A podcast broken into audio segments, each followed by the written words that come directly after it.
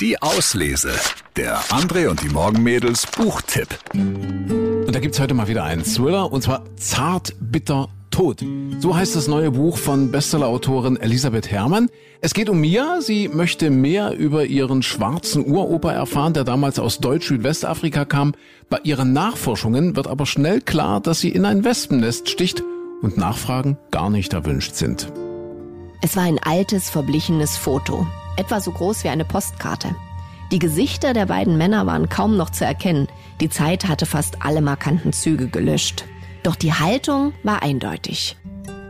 Der eine groß, stolz und selbstbewusst, der andere fast noch ein Junge, schmal, schüchtern, beide in knöchellangen weißen Kitteln. Zwischen ihnen stand riesig und dunkel glänzend ein Nashorn. Mia trat näher, streckte die Hand nach dem Rahmen aus und ließ sie dann aber wieder sinken. Sollte sie? Sollte sie nicht?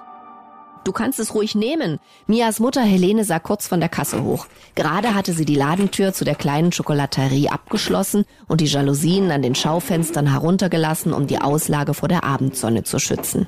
Der links ist Gottlob Herder und rechts dein Urgroßvater, Jakob. Ich weiß. Mia kannte die Namen. Sie wusste sogar, wo das Foto aufgenommen worden war. In Lüneburg, kurz vor dem Ersten Weltkrieg. Dort hatte Jakob eine Lehre als Zuckerbäcker gemacht, und zwar bei Herder, dem Gründer einer der größten deutschen Schokoladenfabriken. Herder war der Selbstbewusste. Jakob der Schmale, der Schüchterne.